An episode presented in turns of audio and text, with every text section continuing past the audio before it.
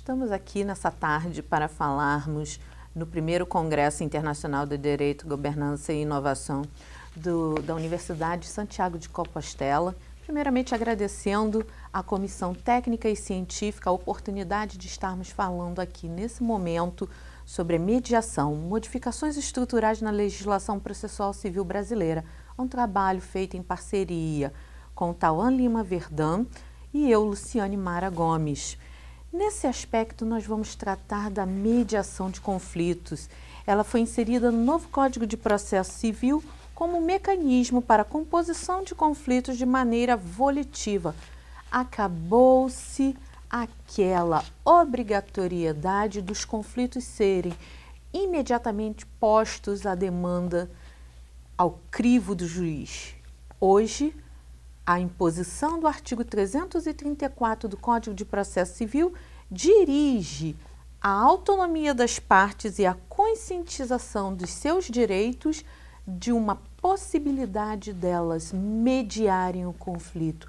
Mediar, estar no meio, significa que nós vamos deixar de tornar toda a questão processual em primeiro plano. Agora, o indivíduo ele decide, ele tem uma vontade de fazer aquele processo ser mediado, dele ser composto por um terceiro, que não o juiz, mas que pode auxiliá-lo, orientá-lo a que restabelecer os canais cognitivos dessa demanda, os canais dialogais, fazer com que aquela demanda que havia uma parte, sem falar com a outra, mais conciliável, ela vai ser uma questão mais holística, observar o comportamento do outro e como isso deve ser dirimido dentro de um processo judicial composto de dogmas, composto de paradigmas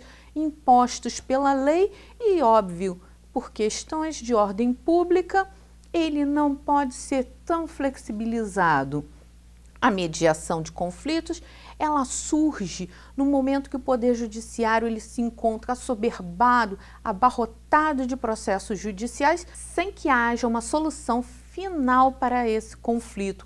A mediação, ela vem com o intuito de recuperar o tempo perdido, o tempo gasto com uma demanda judicial em se tratando de Brasil, sabe-se que um processo ele pode demandar em média até 10 anos. E a mediação de conflitos ela vem com essa finalidade, recuperar esse tempo perdido, recuperar a possibilidade das partes obterem uma prestação jurisdicional, ainda que submetidas à mediação, em um tempo razoável e assim cumprindo o paradigma constitucional da duração razoável do processo.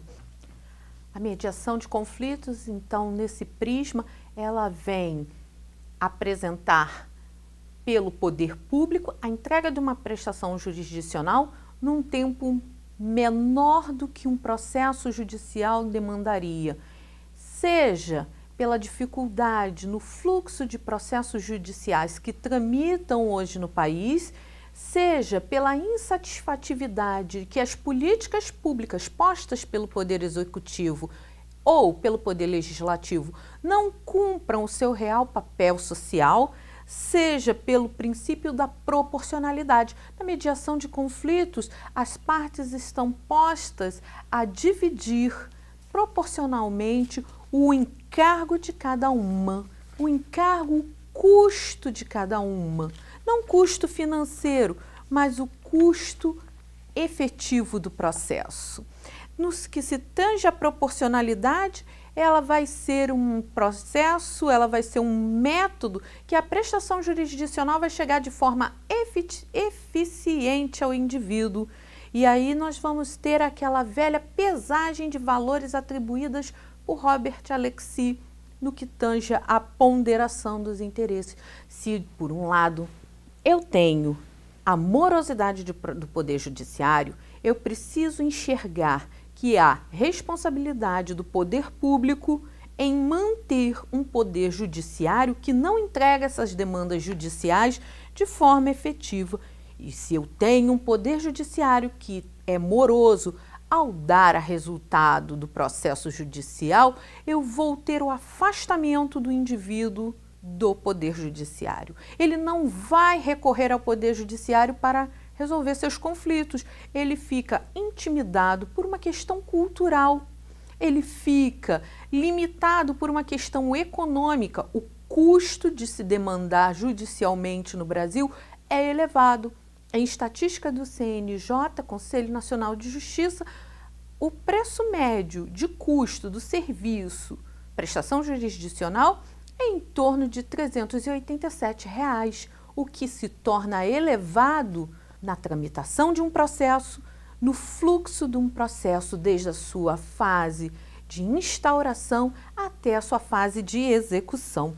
E daí a credibilidade do Poder Judiciário, segundo Flávia Piovesan, ela se torna em baixa devido a essa demora do Poder Judiciário, o afastamento do indivíduo e nós temos esse tripé nefasto que vem a ser não substituído, mas ele vem a ser relativizado com a existência da mediação de conflitos. Mas a mediação de conflitos ela não deve ser percebida como a tábua de salvação.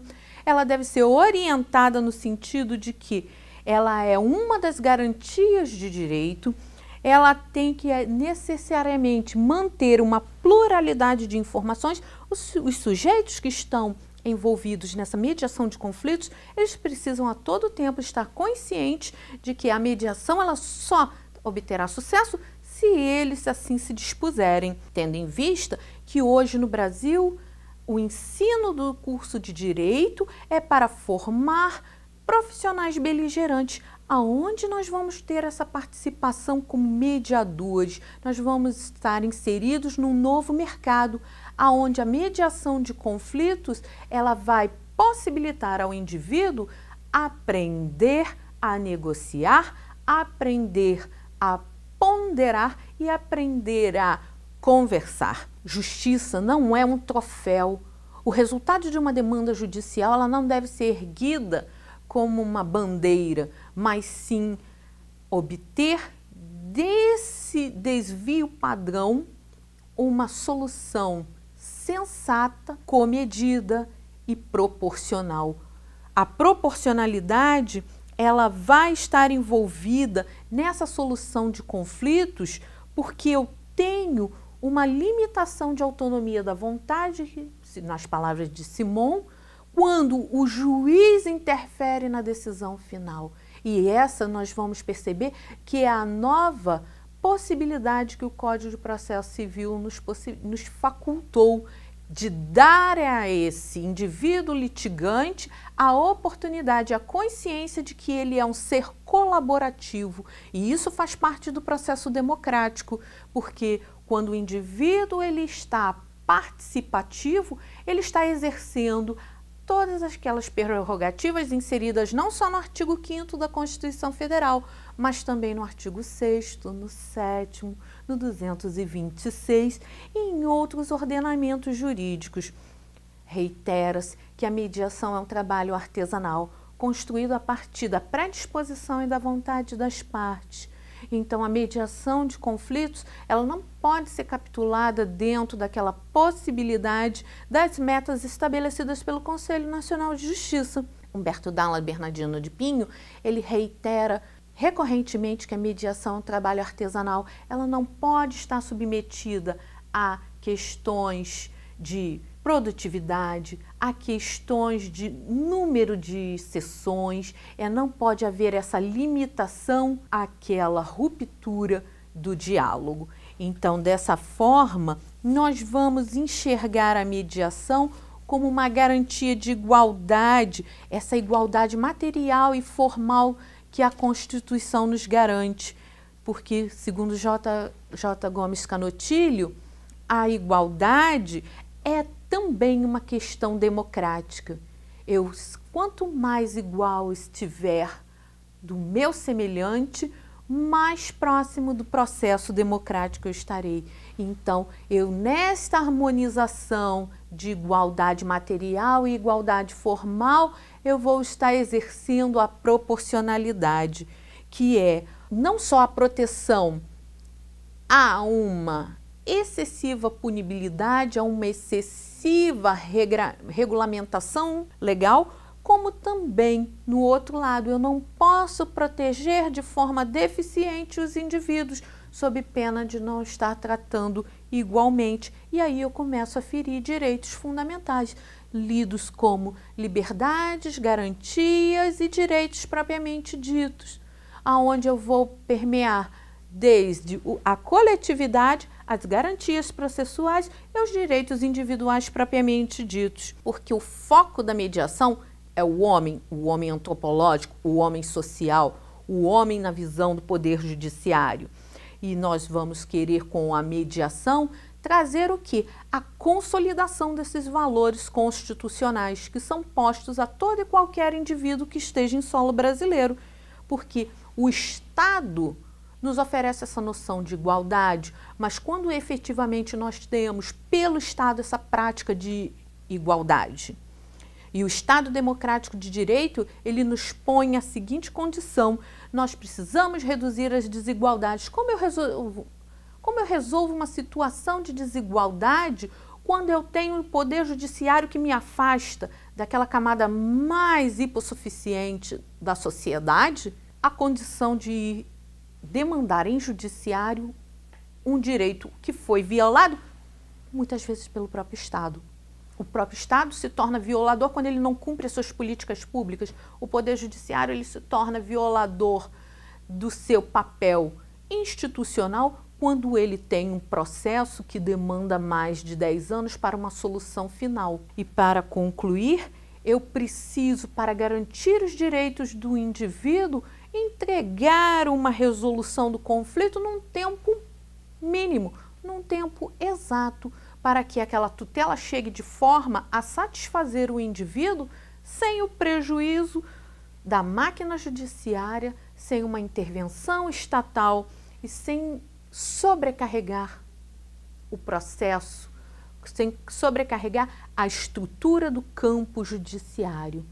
E para concluir, nós vamos tratar da mediação com essa finalidade, como ainda temos uma mediação ligeiramente infantil, infantil não no termo dela ser infantilizada, mas dela ser recente.